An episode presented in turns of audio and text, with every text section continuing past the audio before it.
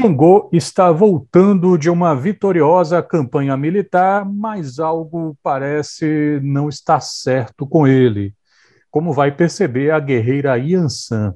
Esse é o mote de Orixás, os Nove Eguns, mais novo volume da série em quadrinhos desenvolvida há mais de 10 anos pelo roteirista paulista Alex Mir, a publicação saiu pela editora Peirópolis. Alex Mir é roteirista, editor independente de quadrinhos, participou de diversas publicações, escreveu mais de 30 roteiros originais e adaptou clássicos de literatura, como A Mão e a Luva em quadrinhos, O Mistério da Mula Sem Cabeça, além da série Orixás.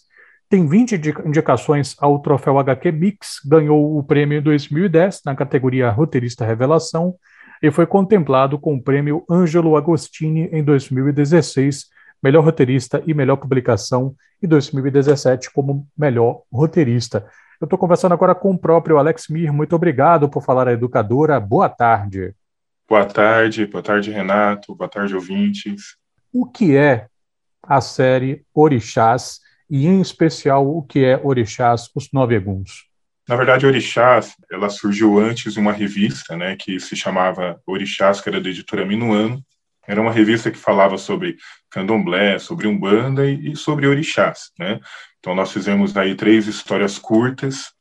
Depois nós entramos com um projeto no PROAC, que é o Programa de Ação Cultural aqui do Governo do Estado de São Paulo, e ele passou né? É um programa onde você é, apresenta um projeto, se você ganha, você tem ali uma, uma quantia em dinheiro para você fazer esse projeto acontecer, né? E nós ganhamos, e ali surgiu Orixás do Urumaiê, que eram histórias que contavam o, o, na visão da mitologia iorubá, mitologia africana, como foi o mito da criação, né? Então, é, esse álbum ele foi publicado em 2011, depois ele é, acabou pegando o PNBE, foi distribuído em escolas e, do país inteiro.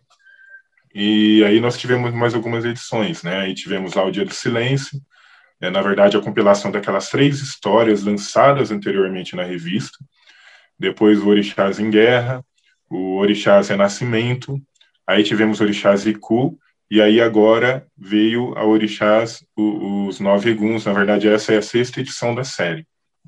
É, quanto a Orixás Novos Nove Eguns, né, é, na verdade é uma história muito engraçada, né, porque, é, assim, eu, eu, eu não sou da religião nem de Umbanda, nem de Candomblé, eu sou um estudioso, né, eu comecei a fazer Orixás, na verdade, pelo, pela paixão que eu tive quando eu vi pela primeira vez no Itã, que são as lendas, né, os, os as histórias contadas ali do, do dos Yorubás, e foi muito engraçado porque eu estava fazendo esse roteiro e era uma outra história que não tinha nada a ver, né, com essa.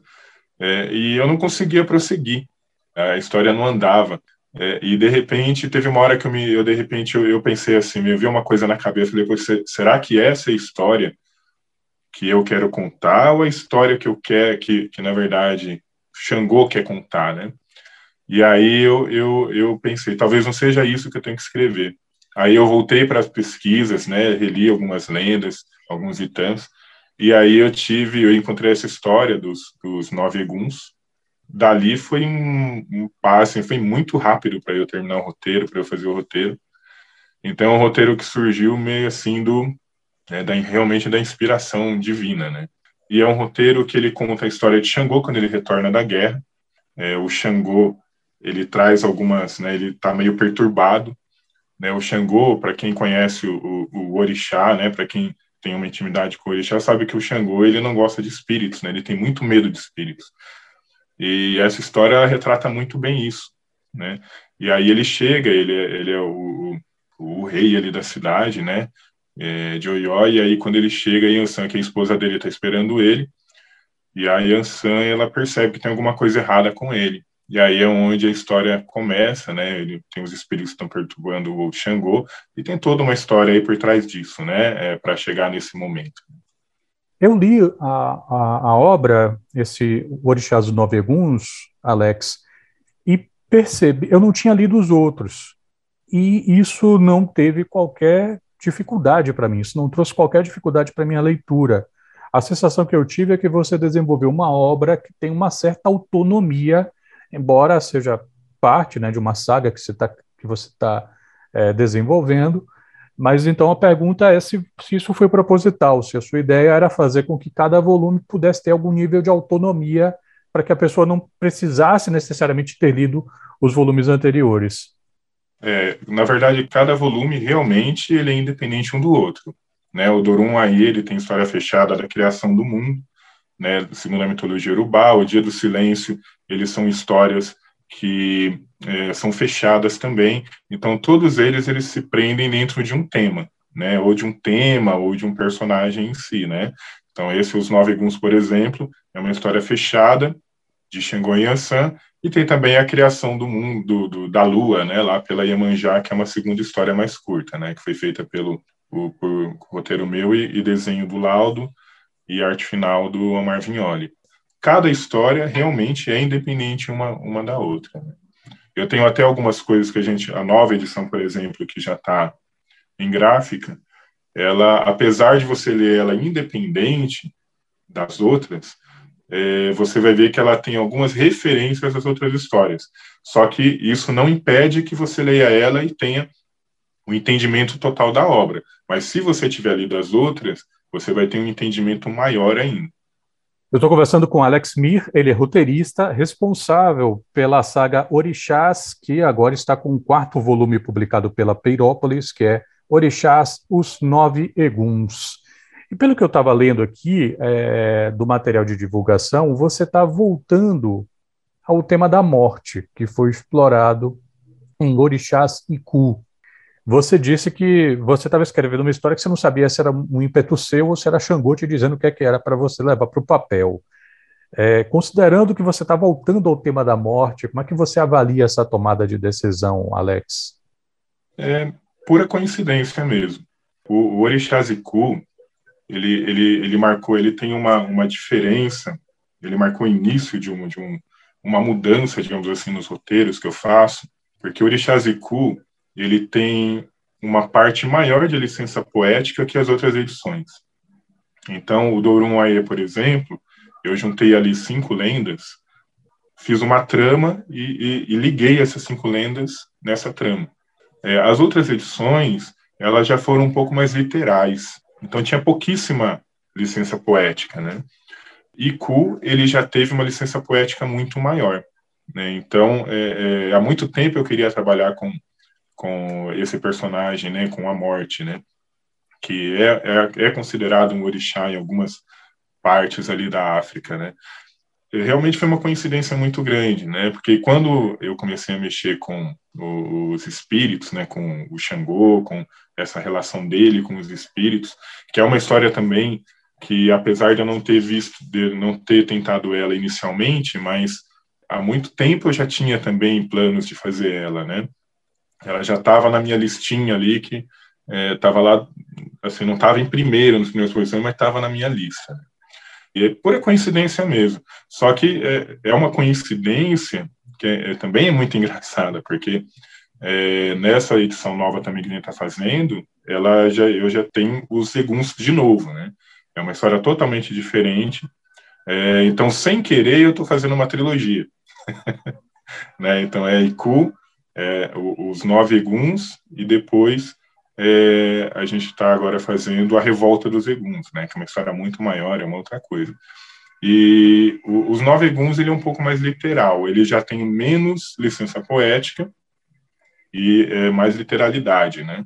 É diferente da Iku, que já é mais licença poética do que a história de uma forma literal, a lenda mesmo de uma forma literal, né? Porque essa história do da Iku, né? O que que acontece? É, é o, a morte que se apaixona por uma mortal. É, ele tem uma família, faz uma família, e enquanto ele cumpre o papel dele de morte, né? Ele tem essa fam família no, no, no Aie, né? Então ele faz toda aquela coisa, aquela levar os, as pessoas que morrem para o lado por mundo espiritual, por um, né? Então ele leva ela para a passagem, fazer a passagem dela e depois ele tem a parte dele de humano, né? Então isso é totalmente inventado, né? Não, não, não tem lenda nenhuma essa questão da, da, da família e tudo mais. Né? Então é a diferença dos dois, assim, mas realmente foi uma coincidência muito grande o tema ser o mesmo. Alex, você está é, há mais de 10 anos trabalhando nessa, nessa série. Portanto, você iniciou esse trabalho antes da, do acontecimento de Contos dos Orixás, do baiano Hugo Canuto, um quadrinho que também traz como protagonistas de histórias de ação e fantasia, né, uma medida, é, os orixás do panteão africano. Como é que você avalia esse momento é, em que essas duas obras coexistem, né, Contos dos Orixás chegando um pouco depois, Uh, e até mesmo algumas outras expressões, até de literatura fantástica no Brasil, que andam pintando né, ao longo dos últimos anos. Como é que você percebe esse cenário? Ah, eu acho que isso é maravilhoso. Eu acho que quanto mais obras nós tivermos sobre orixá, sobre mitologia africana, sobre seja envolvendo diretamente religião de um bando candomblé ou de qualquer outra de matriz africana, eu acho que isso é maravilhoso, né? O Hugo está fazendo um trabalho muito bonito, muito bom, eu já conheço aí o Contos Orixás, agora ele está vindo com uma segunda edição também, né, um, um, outro álbum. Tem várias, não só, como você disse, a gente está vendo agora no cinema também a história de Iemanjá, né, ser transformada aí numa super-heroína por Hollywood, com, inclusive com produção nacional, o que é muito legal.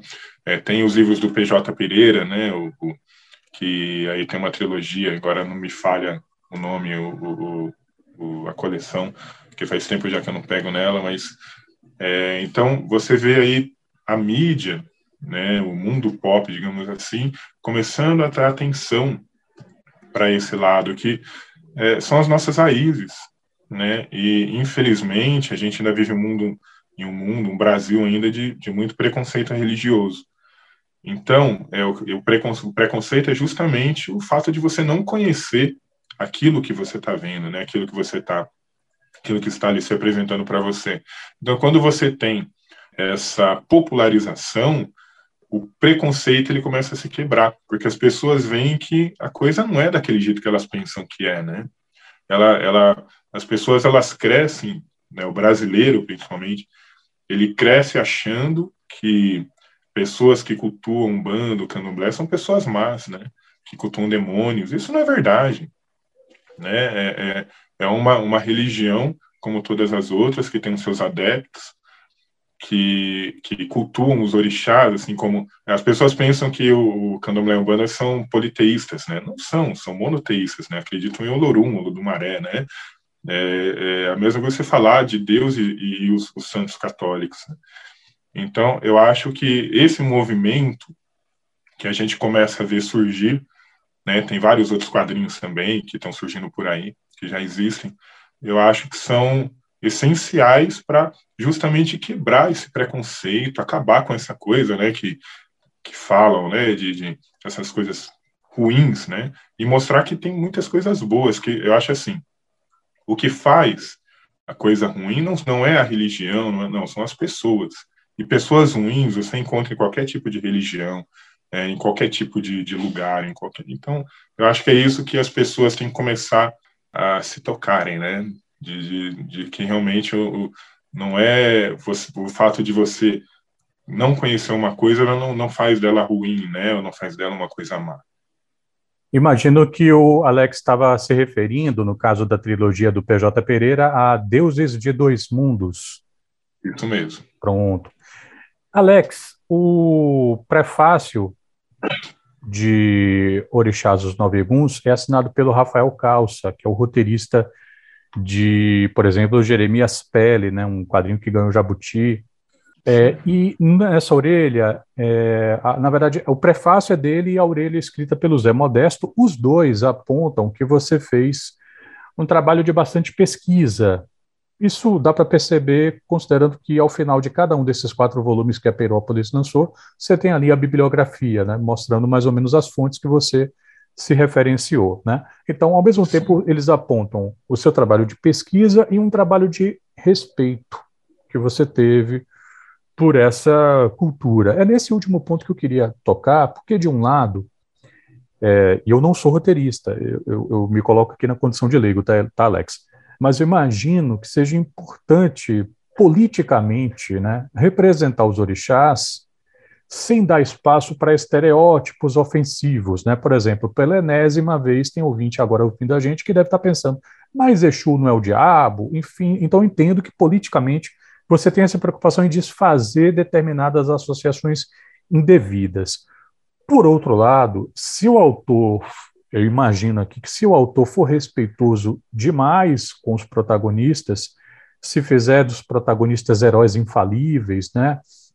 irrepreensíveis, eu me pergunto aqui se isso não pode comprometer algumas questões assim de trama, né, de como você, de você trazer as nuances, né, de você trazer as, as, a, a, as condições até de superação pessoal do herói, de suas próprias falhas intrínsecas e tal.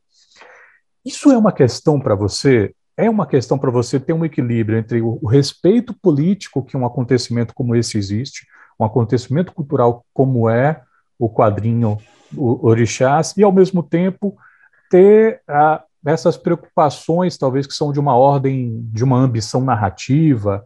Como é que você vê esses dois polos? Eu vou me pautar no, no que eu faço, né? Eu vou, você falou do Exu, e eu acho que é um, ótimo exemplo.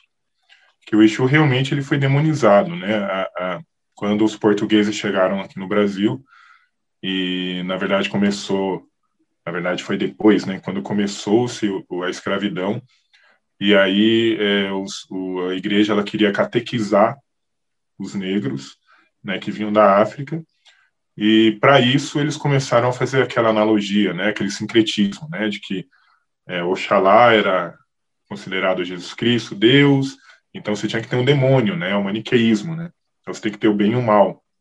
Então Exu era o que mais se aproximava daquela coisa do demônio, né, e a gente sabe que não é isso, né? O que, que os orixás eles representam? Eles representam o bem e também o mal. Todos nós temos esse maniqueísmo dentro de nós, né? Então, às vezes, nós mesmos fazemos coisas, atitudes, temos atitudes boas, e algumas vezes nós temos atitudes que não são dignas, de repente, de um, de um, de um é, nem dignos de nós mesmos, né? Uma coisa que seja muito simples, até a mais pesada, né? É, roubar, matar, é, mas você faz o bem também, né? É claro que se você fizer o mal, você vai ter consequências e vai pagar por isso. Né? E os orixás, eles são muito humanos nessa parte. Então você tem lendas, né, por exemplo, itãs, que falam dos orixás fazendo bem e muitas vezes não fazendo tão bem assim. Né? Então talvez essas essas lendas até contribuem para esse lado, né, dos orixás. De repente as pessoas pegam só o lado negativo, o lado ruim, mas não é lado ruim. É que os orixás também erram, né? Eles também mostram que tem um lado aí, mostram que é normal você errar. Tem uma lenda, por exemplo, que diz, que mostra como Ogum se tornou orixá, que é o dia do silêncio, que o Ogum ele está em guerra, ele está numa campanha de guerra, ele volta para a cidade dele e na cidade dele ninguém fala com ele, ninguém vai receber ele, ninguém olha ele nos olhos, ele fica louco. Ele passa metade da população na espada, né? Então ele mata todo mundo. É, e diz que se isso continuar no outro dia, ele passa a outra metade na espada. Só que quando ele acorda, ele acorda com aqueles lamúrios, pessoas chorando e tudo mais. E aí ele, é, o filho dele vem para ele e fala: Olha, pai, senhor esqueceu que ontem era o dia do silêncio expiação? E aí ele fica louco, ele deixa o reino, o reino com o filho dele e vai embora. Né? É, é, e depois desse, desse é, evento, ele some, e aí as lendas dizem que, na verdade, ele sumiu, ele, ele foi, acabou indo para o Orum, né, e virado orixá. Então, é, é, você vê que é uma coisa horrível, né? Ele matou metade da cidade dele, né? Mas, em contrapartida, aquilo, aquele arrependimento dele, né, que ele realmente não sabia daquilo que tinha acontecido, né? Ele acabou morrendo para o Aê, mas ele foi para o Orum e, e, virou orixá. Isso, claro, uma lenda terrena, porque você tem é, outras versões que dizem que, na verdade, os orixás já foram criados. Né? Mas é só para a gente perceber, é, é, essa questão de bem e mal é muito relativo.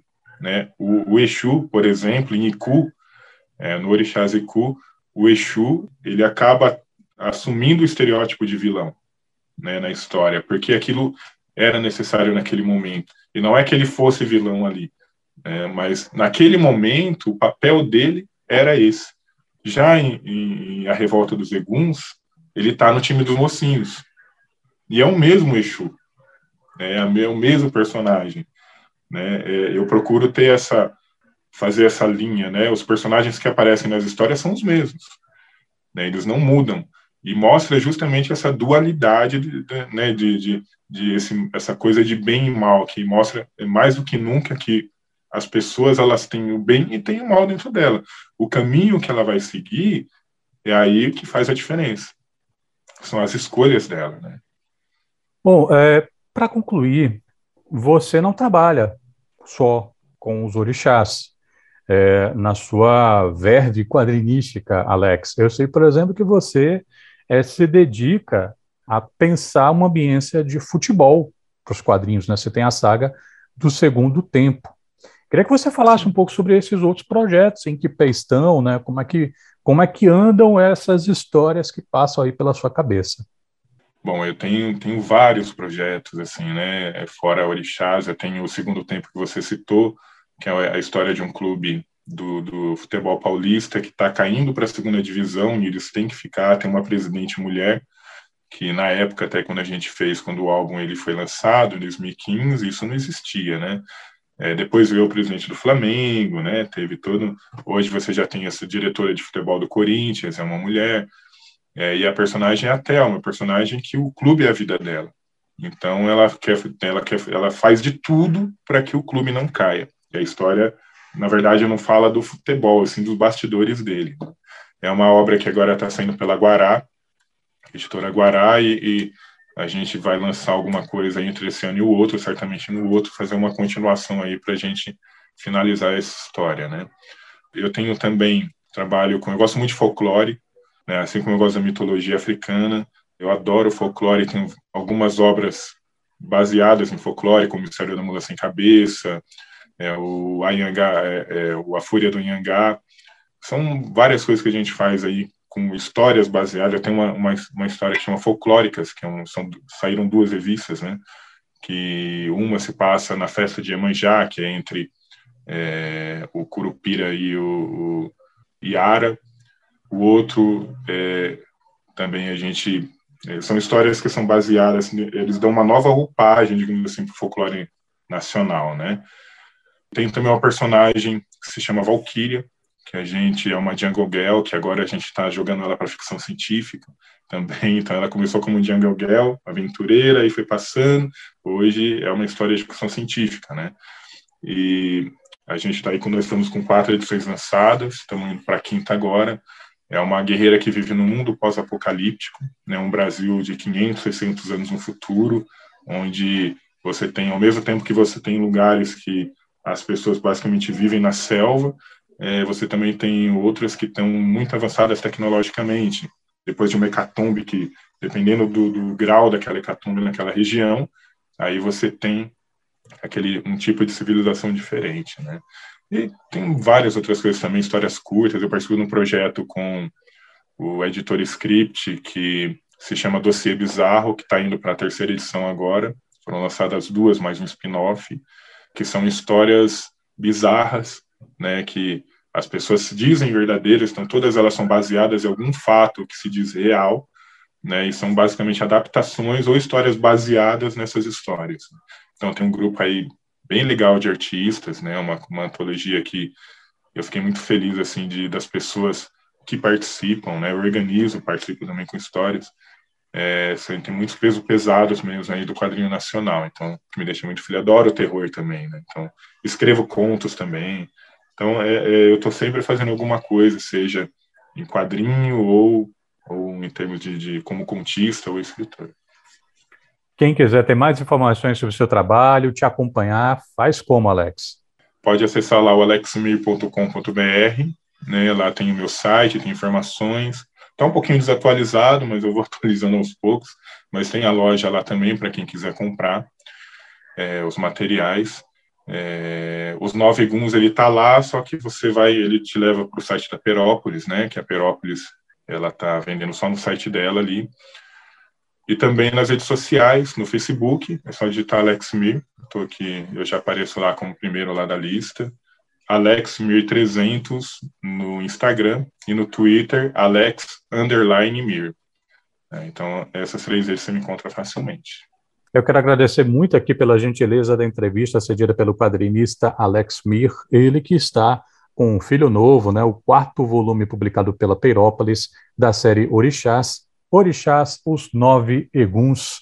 Alex, muito obrigado pela gentileza de falar à Educador FM. Saúde para você e para os seus.